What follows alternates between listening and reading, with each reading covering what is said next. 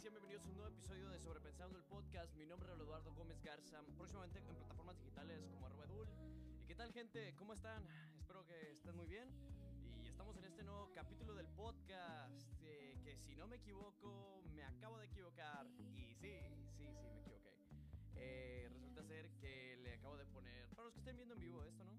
Pues le puse a la transmisión capítulo número 10 y ya estamos en el capítulo número 12, así después de este pequeño error, ¿qué tal gente? Eh, espero que ya les esté yendo muy bien. Probablemente por mi tono de voz ya se están dando cuenta que mi semana de exámenes, mi semana de preocupaciones ya pasó. Ya todo lo que fue el estrés universitario ya me pasó. Ahora, si me dan un pequeño segundo para comprobar cómo está yendo todo el stream,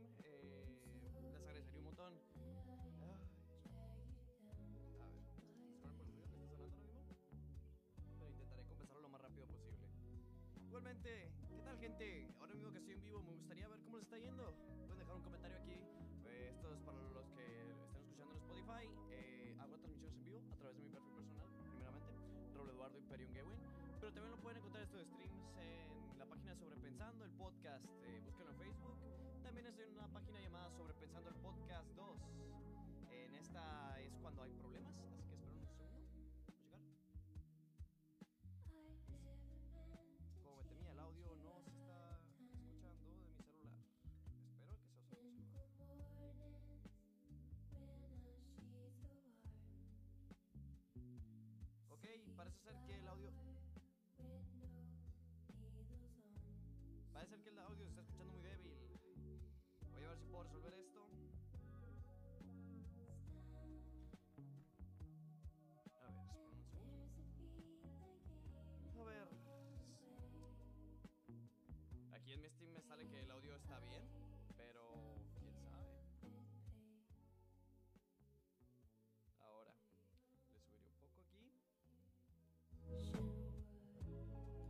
Va, voy a ver. Una disculpa, en serio, gente, otra vez. Esto para los que estén escuchando vivo. Ok, parece que es problema de mi celular. Ok. ¿Alguien que me pueda comentar en los comentarios del streaming ahora mismo? ¿Se me escucha bien? ¿La música está muy alta? Eh, les agradecería un montón, por favor, que me lo dijeran. Estas cuatro personas que me están viendo ahora mismo. Por favor. ¿Pueden pasar? ¿Pueden pasar? ¿Pasan?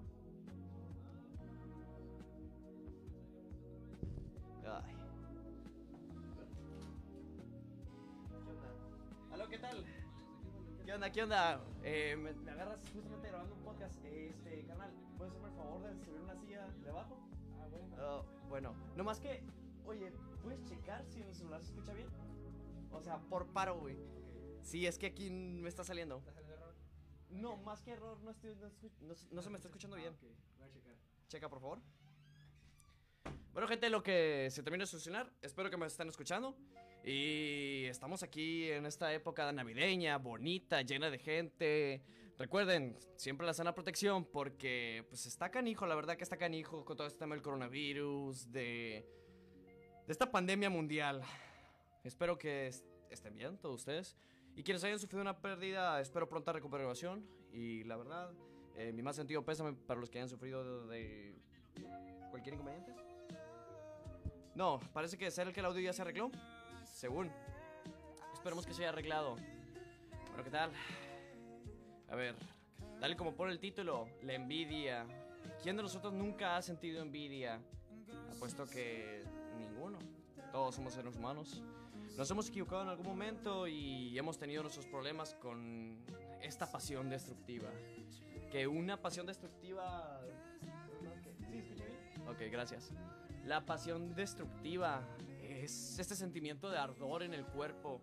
Si pudieras describir una pasión, ¿cómo lo harías? Eh, yo sin duda lo haría como este amor gregoriano, antiguo, o este dolor, el que está muy presente, pues lo usamos en el lenguaje, ahorita el, el- el lenguaje común que utilizamos para describir cuando es algo muy fuerte o parecido.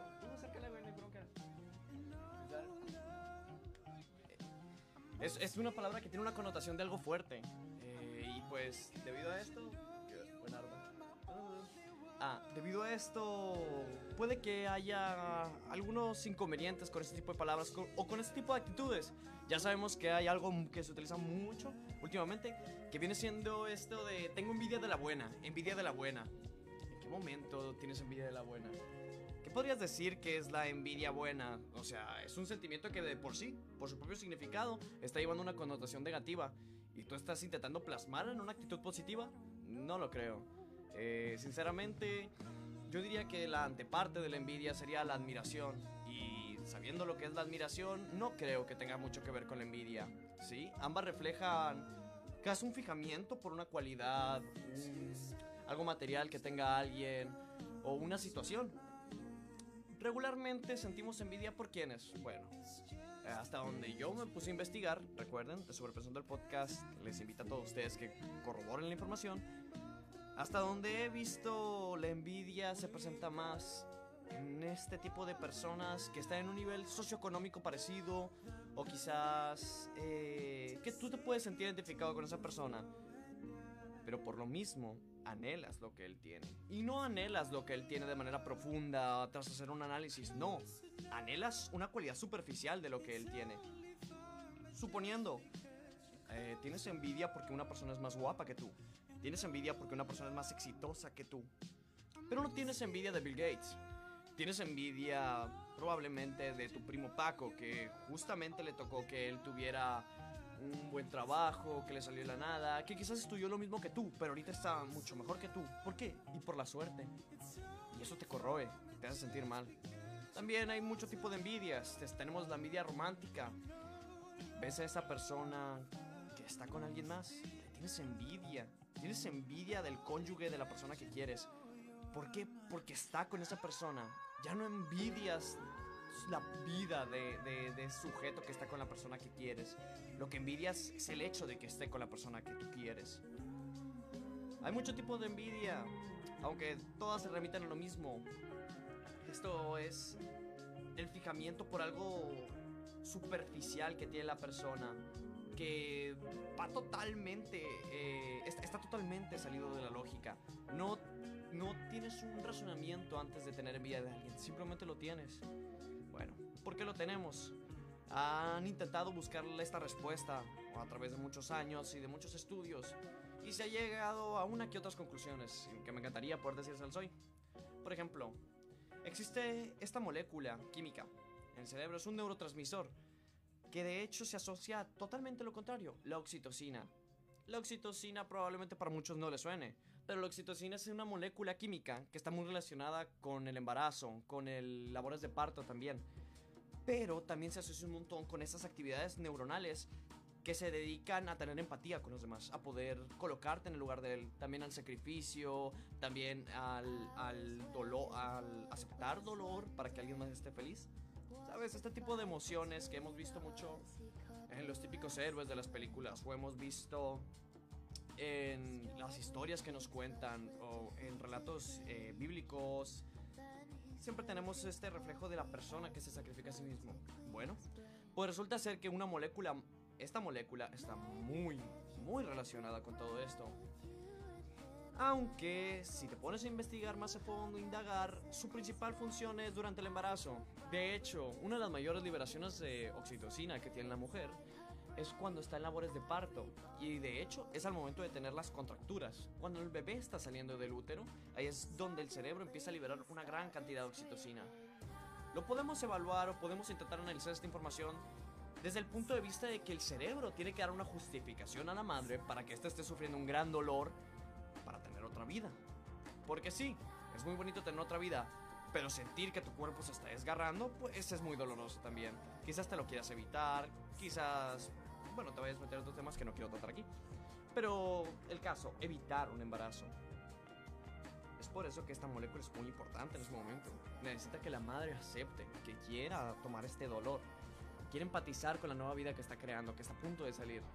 Hay un fenómeno, de hecho, se ve muy representado en esta película de terror que salió hace poco. Déjenme recordar un segundo su nombre.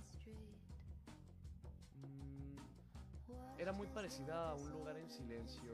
Estaban unos, eh, era un grupo de familias en las que estaban encerrados en una casa, porque afuera estaba este tipo de monstruo que mataba a todos los que se movían. Y de hecho la madre de la protagonista está embarazada y, y está a punto de tener un bebé.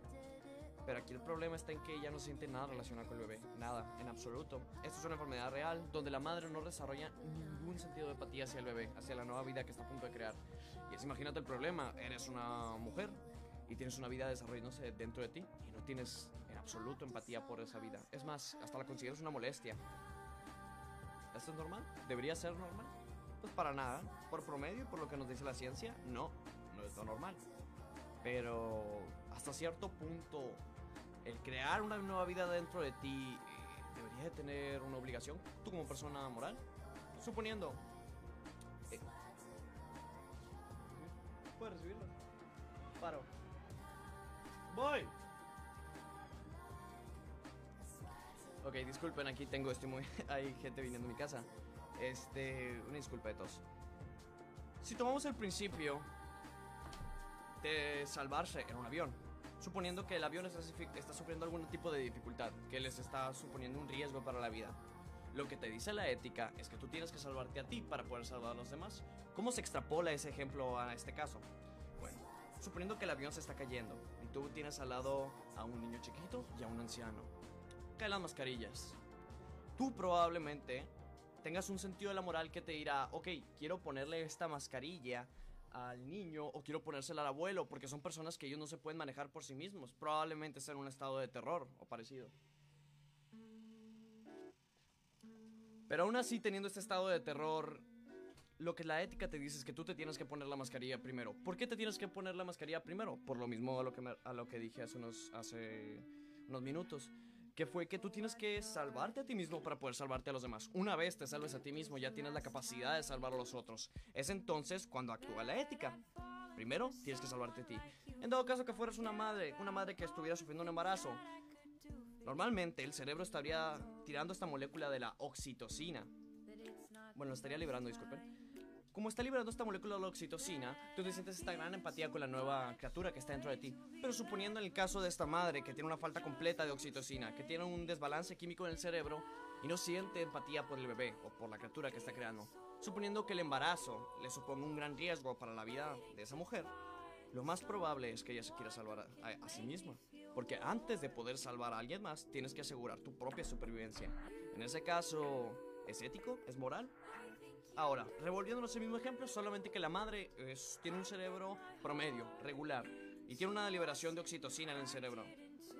Ella, por supuesto que va a querer tener el hijo, incluso aunque le cueste su propia vida, porque esta molécula está actuando químicamente en el cerebro para tener una empatía hacia ese bebé. Entonces, ¿qué es correcto? Si tiene la molécula, si tiene esta liberación química en el cerebro, ¿debería de tener el bebé? Si no lo tiene, ¿no debería de tener el bebé? Son este, son este tipo de preguntas incómodas que no tienen una resolución clara, las que hace que podamos avanzar en sociedad. La madre que tiene esta falta de, de empatía hacia el bebé que está a punto de crear, ¿es egoísta? ¿Por querer proteger su propia vida se convierte en una persona egoísta? Y ahora, el egoísmo ese se ve reflejado en los demás. ¿Por qué? Porque hay muchas madres que suelen atacar este tipo de ejemplos diciendo, hay mucha gente que desearía tener hijos, incluyendo una madre, supongamos, que ella no pueda, bueno, una madre, una aspirante a madre, que ella quiera embarazarse, pero por alguno que otro problema no pueda tener un hijo. Al momento de sentir envidia, ¿esa envidia está justificada o no? De la madre que puede tener un niño, pero que no tiene un enlace parental. La envidia que le tiene probablemente es a la cualidad superficial de poder tener un hijo. Sin embargo, no está tomando en cuenta todo el tipo de problemas psicológicos que carrea una madre de este tipo, que tiene este tipo de deficiencia. Son muy complicadas estas preguntas por el tema de la envidia. La envidia es algo que nos va a acompañar a todos en la vida. Eso sin duda. Probablemente la tengas en mayor o en menor medida. Y tú debes que tienes que tu deber como ser cívico es de poder amestarla, domesticar este tipo de envidia y convertirla en algo mejor. ¿Convertirla en algo mejor? ¿Hacer envidia buena tal como dije ahorita? No, no, la envidia buena no existe. Por la propia connotación de la envidia, lo, me remito a mis palabras, e, e, es inexistente. Es simplemente una tontería de decir. No, no, no tiene ningún significado decir tengo envidia buena. Lo que sí tiene es la admiración. ¿Y cómo consigues la admiración? Bueno, existe esta, esta manera de formular las cosas que viene siendo de, de este gran pensador, Hegel. Hegel le gustaba hacer, bueno, le gustaba, inventó este tipo de método, haces una tesis de lo que quieres tener. Por ejemplo, hacemos una tesis de la envidia. Yo le tengo envidia a una persona que tiene un coche del año, un, cor- un coche lujoso. Bueno, la tesis sería ¿qué le tengo envidia? ¿Qué cosas le tengo envidia? Bueno, sería el coche, pero el coche, ¿solamente porque tengo un coche? No, porque tiene un coche del año. Ok, ¿es solamente lo único por lo que le tengo envidia? ¿Por lo que yo siento que tengo envidia? Bueno, no, también es porque tiene una vida más lujosa. Ok, ok, pero hay que hacer la tesis. ¿Qué es lo que quieres? ¿El coche? ¿La vida lujosa? Bueno, a mí me gusta el estilo de vida que él lleva. El- los lujos. Ok, ya desarrollamos una tesis. La tesis es, ok, tiene esta, vida, esta gran vida lujosa con estos beneficios que es un coche, que es una mansión. Pero ahora, hay que hacer la antítesis. La antítesis de esto, en este ejemplo, vendría siendo, ok, sí, tiene eso, pero ¿qué cosas malas tiene este sujeto? Bueno, este sujeto, aparte de tener el cochazo, se está divorciando, ya tiene estos, este tipo de problemas, sus hijos no lo, están, no lo quieren. Tienes que buscar las cosas negativas que tenga esa persona. ¿Por qué vas a buscar las cosas negativas? ¿Para chingarlo? No, no, no, en absoluto. Tienes que buscar estas cosas negativas porque lo que quieres es contrastar. Sí, es una persona que tiene estas cosas buenas, pero también tiene estas cosas malas. Y lo buscas no con el afán de fregártelo, lo buscas con el afán de comprender su vida, de poder ponerte en, sus zapatos, de desarrollar una empatía por él. Después de todo esto, desarrollas la, síntesis. Que la síntesis ya sería esta admiración. Tu envidia pasó de ser este sentimiento pasional, destructivo, esta admiración, o sea, irreal y profunda. No solo una manera de evadir tu realidad, no, sino como, güey, tienes todas estas fregaderas que te están ocurriendo y aún así eres este tipo de persona exitosa, tienes esto, puedes soportar con todo yo te tenga envidia. Wow, eh, tengo admiración, te admiro a ti. Es lo que deberíamos de hacer con nuestra envidia. Deberíamos dejar de ser tan arrogantes en cierto punto, empezar a ser un poco más empáticos y pensar en nosotros mismos. La envidia sana no existe, la admiración sí. Y no es lo mismo ser compa de alguien porque te lo quieres fregar a ser amigo porque esa persona tiene contactos y lo que quieras, pero también quiero platicar con él. Agra- es agradable. Es lo mismo. En este muy gran mundo capitalista, eh, esta frase que me gustó mucho de Roberto Rosarín, no sé la verdad dónde lo sacó él, pero es que en el mundo capitalista solo existen dos tipos de personas, los pendejos y los hipócritas. Pues te toca ser uno de los dos, seres humano. Ahora, hay una idea con la que me quedé hace poco después de leerme el libro de Maquiavelo, es de siempre buscar el buen ante todo, incluso en las cosas más pequeñas. Eh, ¿Cómo? ¿Cómo hacemos esto? Es muy sencillo. Intenta cambiar de poco a poco tu vida. Intenta tener estos pequeños estímulos positivos hacia los demás. Eh, un poco salirte de, de- de- este cuadrado que te tiene encerrado mentalmente. Existe este otro fenómeno, Schadenfreude.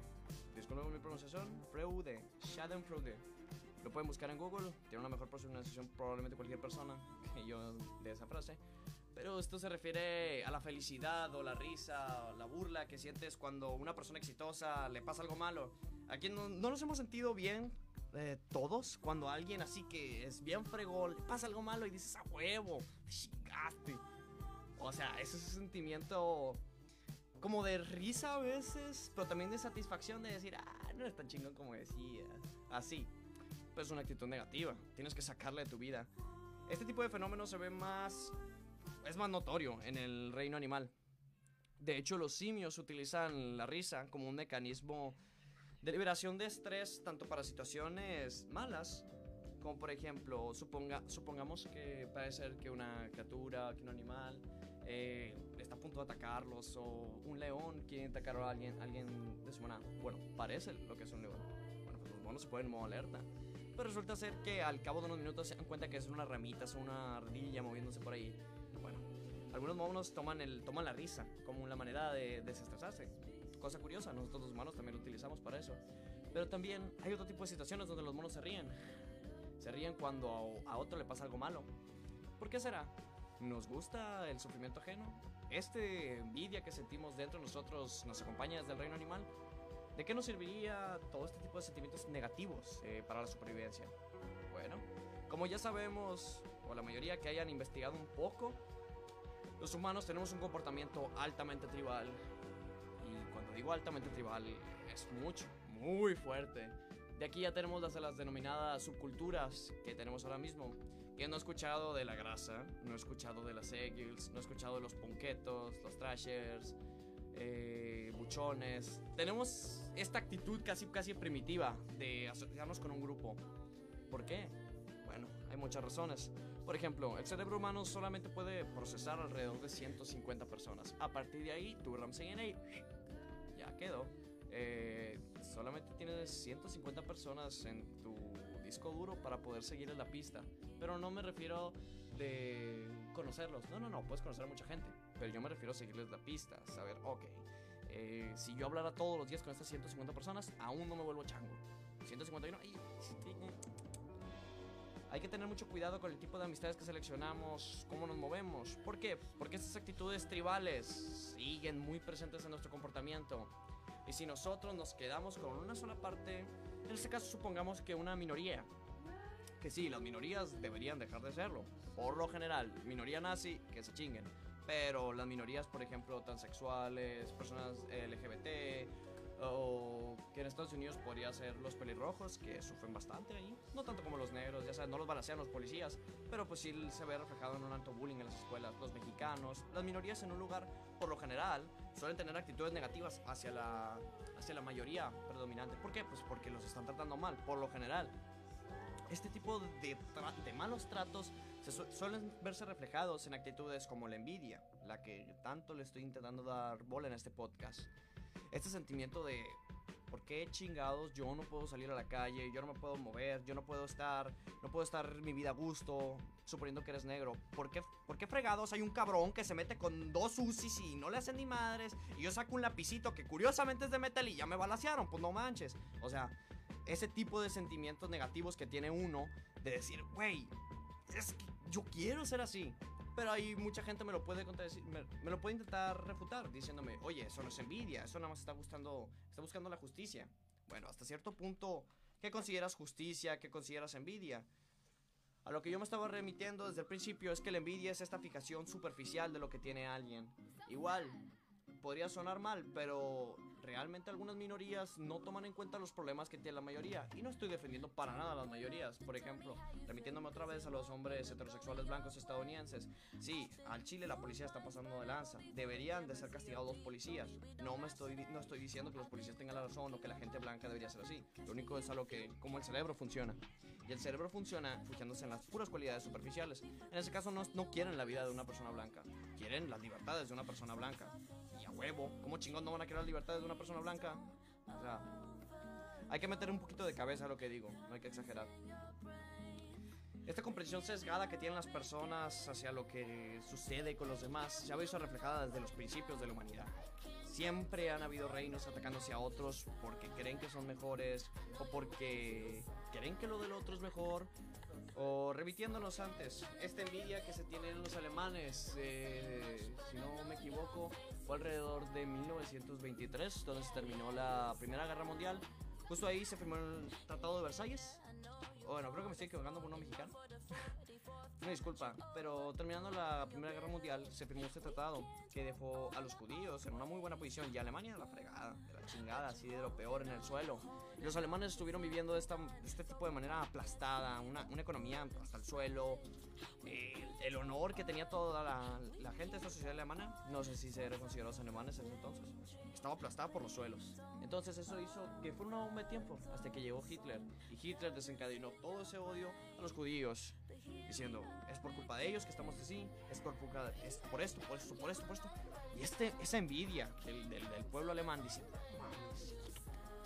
así, con ese enojo, ese sentimiento destructor que tenían, pues los orilló a chingarse a todos los judíos que habían. Eh, la verdad que fue una de las peores catástrofes que han ocurrido en la humanidad y ha sido por esta falta de comprensión del otro, este entendimiento de lo que, bueno, de lo que lo demás, de lo que tienen los demás. Y no es tanto la culpa de un tipo de personas, es nuestro comportamiento. Así somos. Y si no tenemos una educación, no tenemos una reflexión personal sobre lo que hacemos, por qué lo hacemos y para quién lo hacemos, pues así nos vamos a quedar. Este, estoy pasándome unos temas bastante, bastante densos, pero es un poco para, ejemplificar este tipo de actitudes. Recuerden, no hay que irnos a los extremos. Siempre tenemos esta dualidad entre un inadaptado y una persona que simplemente es rara. El inadaptado es algo que toma ah, una cualidad y la lleva al extremo. Por ejemplo, otra vez, al envidioso el envidioso que es de madre, que no suelta una, que en todas las personas le tiene una envidia, aparte de tener un serio problema personal con su autoestima, con su, la valoración que se da a sí mismo, eh, está teniendo un, un, problema neurológico muy cabrón. Está dejando todo el lado para poder sentarse en la envidia y sin hacer nada. Pero ahora, una persona que simplemente es algo envidiosa, que se chinga o a la persona que puede, pero tampoco se va fijando demasiado, solamente en una que dos personas. Sí, es una persona infeliz, pero al fin y al cabo es una cualidad a lo que le decimos nosotros, no es un inadaptado totalmente. Estas actitudes las vemos reflejadas en jefes de trabajo injustos, lo vemos en compañeros que nos están llevando a la fregada, la vemos en personas que pueden ser considerados de menor rango que nosotros. Por ejemplo, podría ser que tú eres un maestro y el que te tiene envidia es un alumno. Puede ser que tú eres un jefe de equipo y te está teniendo envidia uno de los integrantes del equipo. Hay muchas situaciones en las que surge este tipo de comportamientos. Y este tipo de comportamientos es muy, muy necesario erradicarlos. ¿Cómo los erradicamos? Oye, yo soy una persona que a la gente le tiene envidia. ¿Qué puedo hacer por esa gente? Bueno, yo te recomendaría dos cosas. Bueno, te diría dos cosas. Uno, ¿te importa esa persona o no te importa? Si no te importa, pues mándalo a la chingada. ¿Qué estás haciendo? La neta, fuera de cura, güey. No, no, no te interesa tener ese tipo de persona al lado tuyo. Ahora, ¿te tiene envidia alguien que sí te importa, que quizás es tu amigo, tu hermano, un familiar, una persona que conociste, que te cae bien, pero es envidioso, quieras, no me voy a meter en tu vida. ¿Lo quieres mantener? Bueno, ¿cómo puedes quitarle ese tipo de envidia? Una de las maneras en las que lo puedes hacer es hacerlo parte de tu equipo, parte de tus logros. Me refiero, ¿tienes algún tipo de duda con tu trabajo? ¿Quieres resolver algún problema que te traiga bronca? Ve y consejo a esa persona sí, suena un poco raro, suena un poco tonto. Imaginemos que tú eres un técnico en programación y quieres pedir ayuda con un software que estás programando para poder contar cuántos carros están entrando en estacionamiento y cuándo están saliendo y se lo dices a este vato pues, que es maquinista, que te tiene envidia, pues no te va a entender, la neta. Pero es mejor que le preguntes. Así la persona se va a sentir un poquito más relajada, va a decir, ok, pues este vato pues no es tan bueno como yo, me está pidiendo consejo a mí, pues está dos, tres. Ahora, otro tipo de consejo que te puedo dar, aunque hay que tenerlo con pinzas, hay gente muy, muy cabrona, muy mala este mundo. Chíllale. No, fuera de cura. Chíllale así, dile tus pedos, güey. No, la neta, güey, que me están de bajada. Eh, en la chamba, mi vieja me pega. Cosas así. tus tus tus problemas. Eh, cuéntaselos esa persona se va a dar cuenta de que tu vida no está buena o que lo que haces no está bueno. No. Esta imagen que tiene construida de ti se va a caer de poco a poco. Aunque ten cuidado. Puede que tú le digas, no, güey, es que tengo una chinga, güey, porque parece que me están diciendo que me robé algo del trabajo, güey, yo no hice la madre, o que tal, tal, tal. Y ahora te aprovecha y te chinga con eso. No sé cómo te va a chingar, pero te va a chingar. La gente es muy buena para eso. Tienes que tener un poco de cuidadito con eso. Donde veas que el vato así, güey, escúchame Chemical Romance, la mamá. No, no, ese vato no. ni de pedo, güey. Ni de Tiene así un podrido el corazón, mi papá. Cuéntaselo a, la raza más tranquila, güey. Que te tienen este tipo de envidia de. Y se lo guardan adentro. No la raza que se te queda viendo. Esa ni de pedo. Hay que tener esta autocomprensión de lo que estamos haciendo para poder desarrollarlo, para poder ayudarnos a nosotros mismos y poder ayudar a los demás. También hay que barre tu casa. No te digo que la tengas a toda madre reluciendo, pero sí, güey, dale unas cuantas lavadas, échale cloro, un pinol, güey. Me refiero, aplicar a tu vida. ¿Entiende la metáfora? Eh, resolver estos tipos de problemas. Quizás no tengas una envidia tan fuerte que te haga sentir un odio, pero imaginemos que tienes este amigo tuyo que tiene. Supongamos que te quieres dedicar al diseño y resulta que este vato, güey, ganó un concurso y se va a ir ahorita a París. todo bien, es compa tuyo, güey, pero ah, güey, te duele. Intenta mejorarlo. Puedes mejorarlo. Y ese sentimiento no te va a traer nada bueno a tu vida. Porque, tal como lo dije hace tiempo, es una pasión destructiva, es un veneno. Y lo que mejor que puedes hacer es convertirlo en admiración. O sea, güey, está en la misma posición que tú, tuvo suerte, pero la suerte no nomás favorece a la raza que viene porque sí. Esto es una inclusión eh, personal. También relacionándolo con el libro que hace poco me leí, El Maquiavelo, digo, El Príncipe de Maquiavelo, eh, decía que la suerte solamente favorece a los que están preparados para ella. ¿Cómo que preparado para ella? Me refiero, tu compañero probablemente no se hubiera ido a París si no fuera tan buen diseñador. Si él no tuviera las habilidades necesarias, no hubiera ido. Pero las tiene y le tocó la suerte. Tienes que respetar eso. Tiene suerte y tiene las habilidades. Déjalo. ¿Qué puedes hacer? Seguir trabajando. Y hasta cierto punto podías pero darle consejos. ¿Por qué? Porque quizás consideres tú que es igual de bueno que él. Pero, ¿y si no lo es? ¿Y si es una opinión sesgada por parte tuya? Pide un consejo. Oye, oye, ¿cómo lo hiciste? ¿Qué me recomiendas que pueda hacer yo? Y así, en algún punto, no te aseguro cuándo, no quiero que me demanden, eh, te va a mejorar. Vas a empezar a ir bien. ¿Por qué? Pues por de 100 dardos que estés tirando, pues uno va a dar de huevo. Frase de Jacobo Wong, muy buena por cierto. Ahora me voy a pausar un segundo. Sobre el micrófono, XD. ¡Ay, a la madre! ¿Cuánto tiempo me salió lo del micrófono? Acuérdense que el Kiko envidia al chavo. a ver, el micrófono sigue bajo. ¿Alguien me puede decir? Por favor. Ah, bueno. A ver, voy a intentar bajar el, el sonido. Un segundo. Vengo.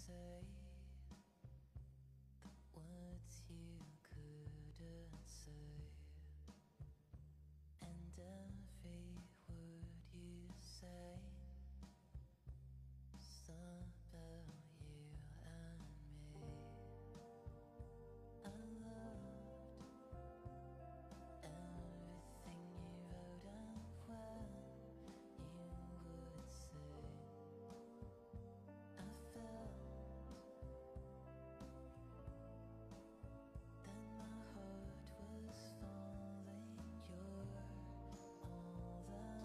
Hola, ¿qué tal gente? Otra vez estoy aquí. Eh, bueno, disculpa por la interrupción, pero otra vez volvemos. Este, ¿Cómo detecto una persona es envidiosa en mi equipo de trabajo? Bueno, también es aplicable para tu vida personal. Uno de, los uno de los mayores halagos que uno puede recibir es la copia. La copia puede significar envidia, puede significar quizás muchas cosas, pero lo más asegurada es que estás haciendo lo correcto lo que estás haciendo está bien. Eso lo sabes porque si no nadie lo haría. Como te está copiando, sí quizás tenga envidia de tu éxito, pero es una vida medianamente sana. La copia es esta manera en la que nosotros podemos utilizar las cosas que tienen los demás y para nuestro propio beneficio. Ahora, abriendo un poco el paréntesis en esto de que son las copias. ¿Qué, qué tienes que hacer? No sé cómo explicárselo, de una manera en la que no suene tan grosera, así que discúlpame por lo que voy a decir. Para poder copiar y no verte como un pendejo, lo que tienes que hacer es copiar de mucha gente, güey. Agarra, toma tal parte, suponiendo que eres un pintor. Te gustan muchos estilos, te gustan como dibujan varias personas ilustradoras de internet. Para que no se note tu envidia, que de a huevo la tienes, porque quieres, quieres lo que él tiene, intenta diluirlo un poco te gusta tal pintura de este güey, te gusta las ilustraciones de este vato, intenta agarrar, te gusta el estilo que pone, quizás la manera en la que acomoda las fotos, lo que le pone de descripción, los colores que utiliza. Bueno, voy tomando un poco de todos y llegando a un punto, esta gran bola de, pensamientos, de inspiraciones, no es una copia, al final es una inspiración. Es muy difícil tener una... Bueno, hasta donde yo lo creo es imposible tener una un momento de, de eureka donde todo, todo tu cerebro se abrió, güey, y abriste, utilizaste el 100% de tu capacidad cerebral, inventaste algo nuevo. No, es imposible porque estamos hechos de carne y desde que somos pequeños utilizamos el arte de copiar la, la replicación de tanto las palabras, sonidos, acciones para poder hacer las propias nuestras. De esa mezcla surgen nuestras personalidades, surgen nuestras actitudes y sigue también nuestra manera de hablar. ¿Eso es ser envidioso? No, mm, no te catalogaría como una persona envidiosa, sí. Tienes rastros de envidia, tienes este, este pequeño gusanillo por dentro tuyo picándote, agarrándote. pero tampoco es que es una, eres una persona nefasta. Hasta cierto punto puedes sentir admiración y tomar, te digo, hay que, hay que hacer que este sentimiento se convierta en admiración, no en envidia. Y tampoco, tenga, tampoco sean hipócritas, o sea, la envidia es luego, luego, luego, luego te das cuenta cuando es envidia. Acarrea este sentimiento negativo, el no reconocerle a alguien más, decir, no, no, no, o sea, sí, sí uso lo que él usa, pero, oh, mira, de hecho me acabo de dar cuenta de un problema. Probablemente estuve todo el podcast hablando doble. Me disculpa. A ver. Eh, bucle micrófono auxiliar. Aquí está. Ahorita desactivado. Listo. Creo que el micrófono estaba hablando doble. Dejen checar un segundo. Esperemos que no. ¿Por qué debe ser así? O hay broncas. A ver.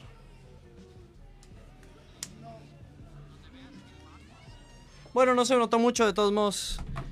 Aún así. Hola. ¿Qué onda? ¿Qué tal? Este, una disculpa para los que están escuchando pocas, pero se armó la raza. Están aquí en mi cuarto como cinco changos. Hola. Hola. Pues estaba hablando de la envidia, muchachos. Este, Qué este- curioso. ¿Qué? Qué curioso. Qué curioso. ¿Por qué?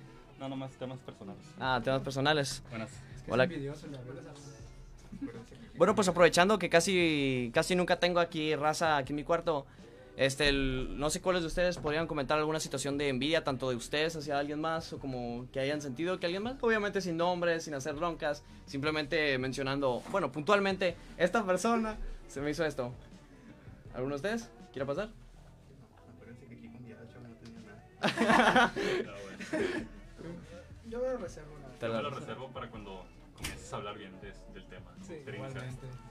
Cuando lo piense, cuando lo piense mejor. Cuando ya, cuando ya es un tema. Pero es este vato el que le tengo envidia nada más. Lo sé, tío. Está bien guapo, por eso. Bueno, repasando. no hay contexto de esto, güey, no mames. Bueno. Repasando lo que decía. La envidia. Los envidiosos. Este tipo de personas, ¿deberías de tenerlos en tu vida? Sé que antes se les acabo de decir que existen este tipo de dos personas, cuando quieres a esa persona y cuando no. Y ya sabemos, otra vez, si no quieres a esa persona en tu vida, pues mándalo a la fregada. Ni lo dudes. Pero si esa persona te atrae, es tu pareja, es tu hermano, es tu amigo, y dices, ah, pues es que sí lo quiero un friego, pero el cabrón es envidioso de madre y no me deja gusto.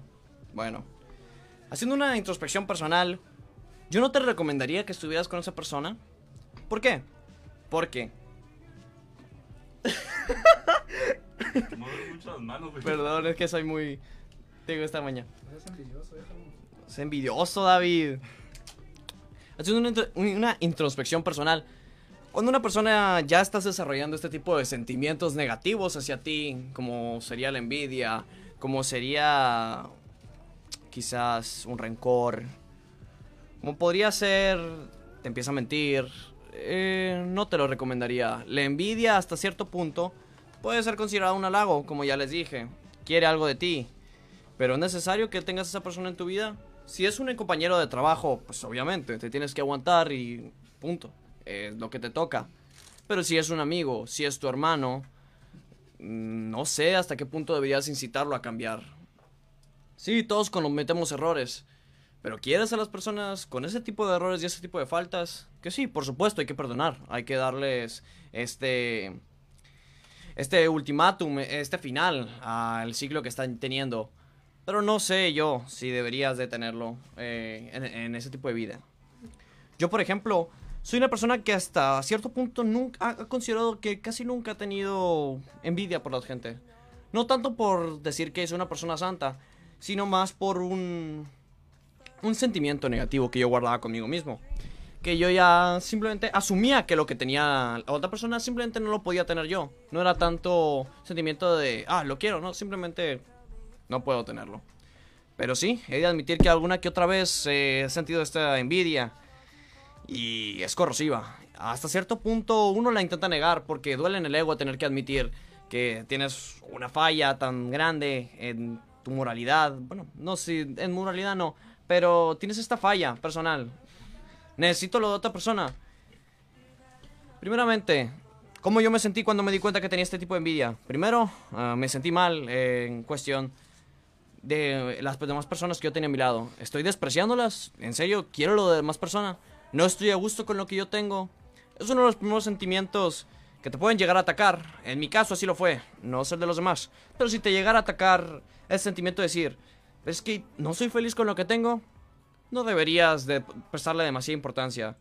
Todos tenemos nuestros problemas y hasta- existen estas frases de problemas del primer mundo que les acuñamos a toda esta raza, gente blanca, estadounidense o gente, bueno, rosadita, yo les diría, que se quejan de puras mamadas, la neta, güey. Pero son los únicos problemas que tienen en su vida.